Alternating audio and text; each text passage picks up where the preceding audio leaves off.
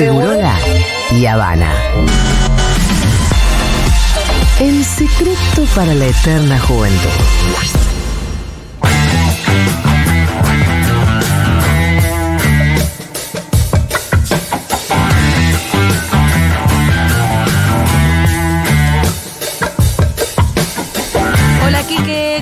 ¿Cómo andan? Quique Viale. ¿Todo bien? Bien. ¿Todo bien, Quique, vos? Muy bien, muy bien. Sí, sí, sí. De acá para allá, pero muy bien, muy bien. Em, se está llevando a cabo en estos precisos momentos, mientras nosotros hablamos, la cumbre del cambio climático, conocida como COP, número 27, Número 27. que en Egipto. En Egipto. ¿Por qué no fuiste a Egipto? No, es verdad. Mira, me perdí. ¡Oh, eso. complot! No, alguien, alguien no me. No. No, la verdad que no había. No, no se iban a decidir, por lo menos creíamos que no era, no era sustancial la presencia. eh, nosotros, en- en- yo fui a 6, 7 COP. eh, y en todas teníamos alguna misión o algo, algo para hacer. Para ir de turismo, la verdad que no. Y Egipto, además, Y bueno, un país. a Egipto. Sí, es verdad, es verdad. Era para, Era para ir de turismo. Era, era para ir es de verdad, turismo. era para decir, bueno, mira. Me hago el serio, me La, hago el serio. la séptima COP, yo ya fui a seis. Sí, La séptima, claro. Vamos, a- vamos de turismo. Vamos de turismo. Y voy un ratito, viste, y me saco la foto en el Sí, evento, viste, voy, para. me fijo quién está. Claro, saludo a un par, pero no. No, esto demuestra, si, si, si, si tuvieron que, a ver, acuérdense cómo era esto. COP quiere decir Conference of Parts. Sí. La conferencia de las partes de algo. Porque hay COP de un montón de, de convenciones. Sí. Esta es la conferencia de las partes de la Convención de Cambio Climático que se firmó en el año 1992. De, a partir de ahí se empezaron a hacer una por año, 27. Supuestamente esto debería haber terminado antes, porque uno tiene que resolver. Si vamos Claro. 27, que, que no estamos resolviendo. No, y aparte me imagino que, que de, la- de las cuestiones que los objetivos que por ahí surgen de los documentos, Sí. ¿cuánto de eso se cumple? Bueno, eso demuestra claramente. Mira, una de las COP más importantes que ahí sí pude ir, que fue la de París eh, del año 2015, fue muy famosa porque se firma el famoso Acuerdo de París, eh, donde los países se comprometen a reducir sus emisiones. Bueno, ahora estamos a siete años de eso y no solo no redujeron las emisiones, sino que las multiplicaron, y sobre Sí. todo los países del norte. Claro. Y ahora con el factor guerra, guerra en, en, eh, Ucrania, eh, hay como una especie de viva la pepa, ¿no? Digo, bueno, ya lo Ya nadie se preocupa por, Pero por reducir claro, las es emisiones. terrible. Pero hay algunas claves de esto, ¿eh? hay unas claves de esta COP para que lo entiendan eh, los y las oyentes. Eh, me, me- me baso, hay una periodista Agustina Grasso que es muy buena, que les recomiendo que la sigan, eh, que hizo como unas 10 tips, o no, no, no 10 tips, sino 10 claves de, eh, que me parecieron muy pertinentes, 10 claves. Uno es, uno de los temas de esta COP sí es importante, que es, eh, hace muchos años que los países del norte están prometiendo que van a hacer un fondo de 100 mil millones de dólares, que parece mucho dinero, pero piensen que están todos los países del mundo ahí, Sí. y no es nada para todos los países del mundo. Bueno, aún así... No lo, nunca hicieron ese aporte. está el de- fondo. no existe ese fondo, el Fondo Verde para el Clima. Y el es uno de los reclamos de esta COP. es Eh, uno de los grandes reclamos, exactamente. Después hay uno que se llama Los eh, Andamage. Mi inglés es increíble. eh, pérdidas y daños. Que es el Ah. debate de. Es muy parecido a esto. Las in- indemnizaciones de los países desarrollados deben pagar a los países en desarrollo por los efectos destructivos del cambio climático. Recuerden que los grandes responsables del cambio climático son los países del norte e incluso algunas empresas muy puntuales. Por ejemplo, hay un listado que habla de que 100 empresas, solo 100 empresas, son responsables actualmente del 70% de los gases de efecto invernadero. O sea, nos están mandando al, al colapso de la civilización, a- a consecuencias muy concretas. ¿eh? Eh, en, este verano en Europa hubo 16.000 muertos por la ola de calor, por ejemplo. En Europa, donde hay las condiciones de vida, no, ni quiero decirle en otros lugares, inundaciones, etc. Es decir, cosas muy concretas, bueno, es responsable una porción mínima de la sociedad. Mínima, mínima. Que eso es lo que hay que discutir fuertemente. De Argentina no va el presidente ni va el ministro de Ambiente, fue eh, Cecilia Nicolini, que es una encumbrada, eh, funcionaria de Ambiente, si bien no es ministra, es casi. sabe más que el presidente y que el ministro de Ambiente, con lo Mucho cual más. a La mí me pareció una buena noticia Sí, que fuera ella. eh, Nicolini es alguien que tiene es muy avesada, muy avesada, sí, sí, sí. ¿Y Muy tiene conocedora. formación en- también en ecología? No tanto, pero es alguien muy inteligente y que y estudiosa. Es de esa gente que que le, Ya tiene lenguaje, y ya sí. lo entendió. Tal cual, tal cual. Muy inteligente además de, de captar cómo relacionar cosas y cómo... eh, sí, sí, sí. Nicolini es una virtual, recuerden eso. Ministra O sea- de las vacunas. eh, fue la ministra de la vacuna, Sí. fue la responsable de traer sobre todo las vacunas rusas, que fueron las que yo aplaudo, eh, y las trajo en el momento clave, pero además eh, la pusieron acá un poco también para eso, ¿no? Eh, Nicolina anunció que los ejes de Argentina serán apoyo financiero para la acción climática de los países en desarrollo, está bueno, fortalecer la agenda de adaptación y fondos específicos para esto que le dicen loss and damage, que es pérdidas y daño a causa del cambio climático, es primo hermano. A mí, eh, insisto, lo que sí, yo le marco la contradicción de que Nicolini fue la que firmó la autorización offshore eh, en Argentina. Eh, una alianza contra la deforestación es uno de los temas eh, que se está discutiendo, hacer una alianza en el mundo que solo firmaron hasta ahora 26 países, es decir, uno de, las, de los que más absorbe gases de efecto invernadero son los bosques. Es decir, son grandes sunideros, se llama, porque absorben gases de efecto invernadero. O sea, la pérdida de los bosques no es solo en lo local, sino también tiene un impacto global, cuando Claro. se pierde la Amazonía, etcétera, eso. Entonces, ahí está. Argentina, Paraguay y Brasil no lo, no lo firmaron, aunque son de los países de mayor eh, índice de deforestación en el mundo. Eh, bueno, el, el tema de Egipto, hay un montón de puntos, yo no voy a hacer todos porque quiero eh, marcar una cosa que fue muy importante. Sí, está en debate el tema de Egipto y derechos humanos, ¿no? Ajá. Eh, muy parecido a Qatar, si se Claro, quiere. Viste que claro, está el sí, debate. sí, sí. Bueno, Egipto y derechos humanos hay, ¿no? Eh, Vos estás yendo a una COP donde las protestas son parte de la COP, siempre. En todas las COP del mundo siempre se arma algo paralelo donde hay protestas todo el tiempo, incluso acciones directas, ¿viste? En algunas acciones directas menores, pero Eh, muchas seguro van a protestas. estar los muchachos de los muchachos de los cuadros de. Lo de los Uh, cuadros. esos muchachos. Bueno, de- eso si quieren lo- yo lo ¿Tiene traje algún para- im- tiene algún traje- impacto eso? Yo lo traje ahora para debatir a lo último o dejarlo negativo. para una. No, no, pero lo podemos debatir Me ahora. encanta, debatámoslo. Dale. Eh, ahora lo dejamos, lo, lo traje. eh, Bien, bien, bien, pues dejamos por final, que eso está Eh, bueno. Egipto y derechos humanos, bueno, es uno de los temas de debate porque la verdad que hay eh, unas violaciones serias. Incluso hay muchos miembros de la sociedad civil que están presos ahora, ¿no? Entonces, hay como un simulacro, lo mismo cuentan en Qatar, ¿no? Hay un simulacro de, de- de- de democracia que se circunscribe a donde se hace la COP, pero en el resto eh, sigue. El tema de la crisis energética, obviamente. La matriz energética, el debate, la guerra con Rusia atraviesa esta COP, esto no había pasado nunca antes. Y algo que habíamos hablado, que uno de los sponsors, sponsor, eh, oficial, el sponsor. Coca-Cola. Coca-Cola. Brindo sí. por eso. no filmen esto. Con mi coquita. Eh, que es uno de los mayores contaminadores del planeta en lo que se refiere a, a plástico y uso de agua también, ¿no? Eh, es el quinto emisor mayor de gases de efecto invernadero del mundo según un informe de Beyond Plastic. Debe emitir más que muchos países. Claro. Sí.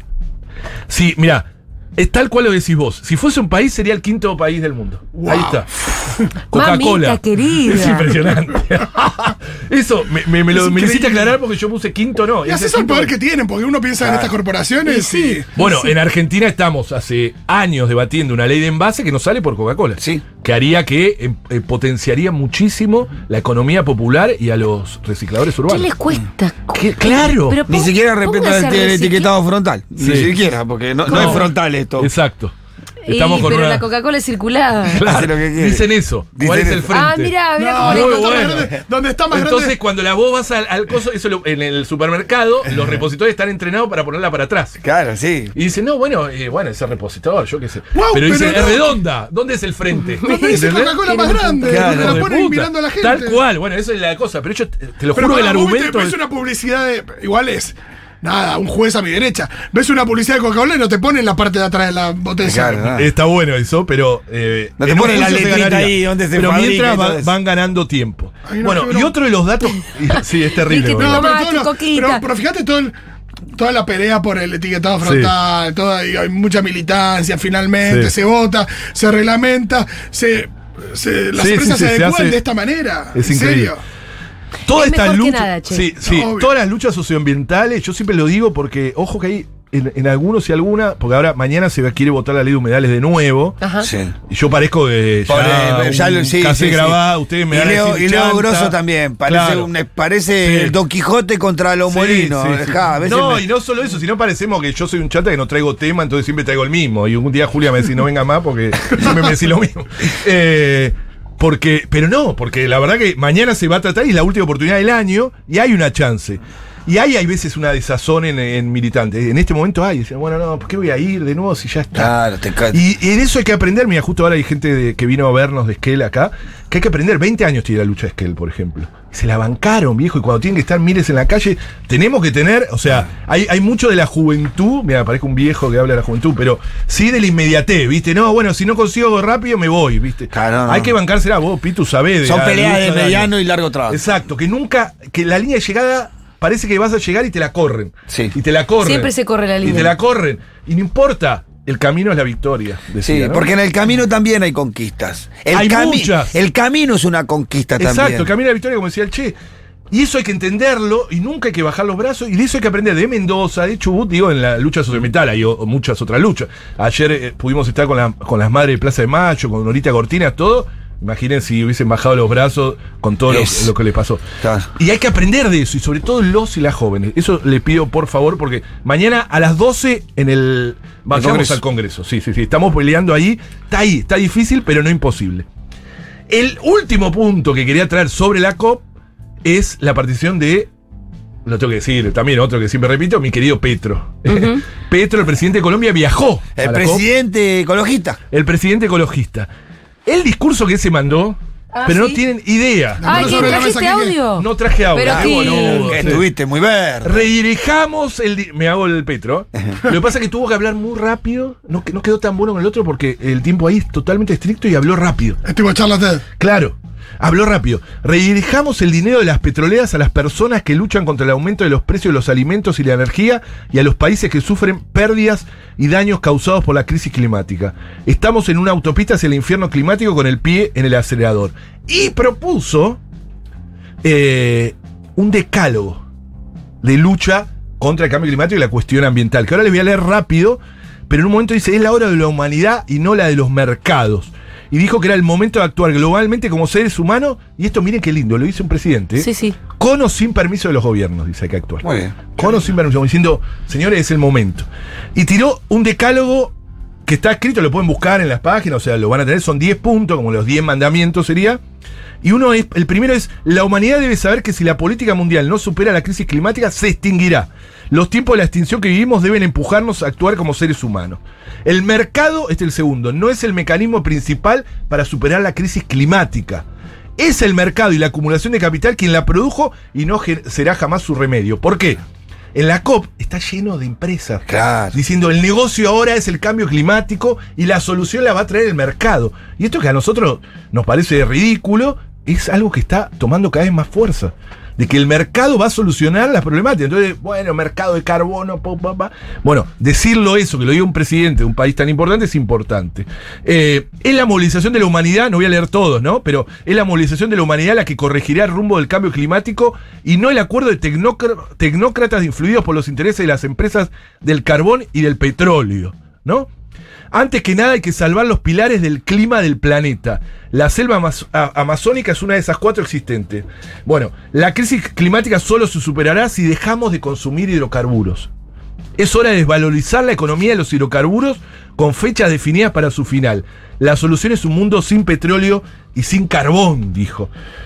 Es interesante porque él plantea ahí diciendo, bueno, yo quiero crear, está como loco con esto, que ya lo dijo en la ONU, de crear un fondo para proteger la Amazonía, que lo pague el resto del mundo, y, y ya y cada vez avanza más. Eso es lo interesante, ¿eh?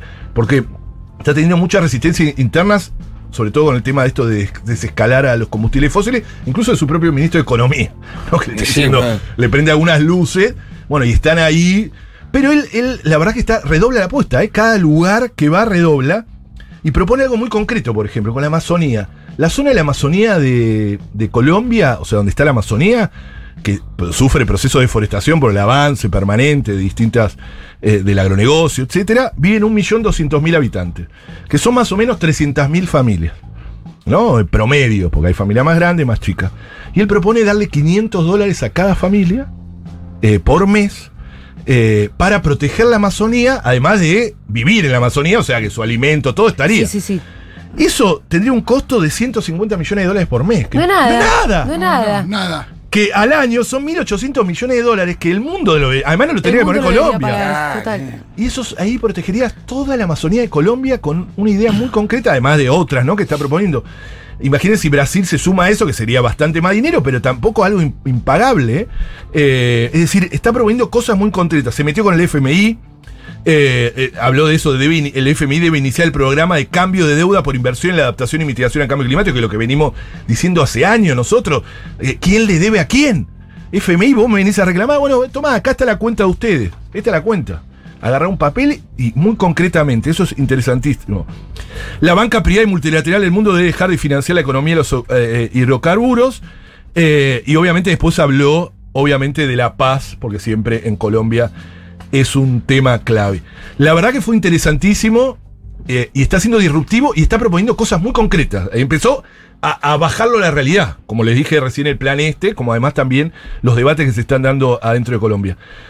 Lo digo no solo porque me interesa Colombia, sino porque por primera vez estamos teniendo un liderazgo, que ojalá que Lula pueda Sí. retomar, un liderazgo que, que- que nos empieza a mostrar otro camino en el mundo también, digo, un llamado de atención desde el sur global, donde siempre el sur fue muy Está importante. buenísimo, la verdad que debe ser muy inédito que, que un presidente Exacto. tenga un discurso como ese en una COP, ¿no? Claro, tal cual, tal cual, tal cual. Eh, ¿Pasó a ser tu colombiano más favor- favor- eh, favorito dejando de lado a Juanfer? No.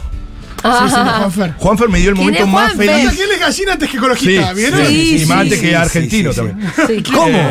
Antes que Argentina, pre- prefiero a River. ¿Vos qué? ¿Vos no preferís a Boca? No, que a Argentina? hermano, ¿cómo? No, sí, No, yo sí. no. No, te la discuto. No Argentina como país. No, la selección. La selección Ah, argentina no, sí, yo, yo soy más de River que de la selección. Yo soy muy bostero, pero ¿A la vos el selección es la mundial te selección. importa menos que un campeón? La alegría, la alegría que te da ganar un mundial no te la da ni ganando tres libertadores yo lo viví en el, Madrid. O sea, no lo vi, no fui a Madrid. Yo fui campeón del Madrid. mundo. Bueno, no, no. Cosa que vos no. Dos termos, dos termos. Ahí empezaron los termos. Tres veces campeón del mundo Sacá, fui yo, papi. llévatelo, llévatelo. Sácalo, sácalo, sácalo.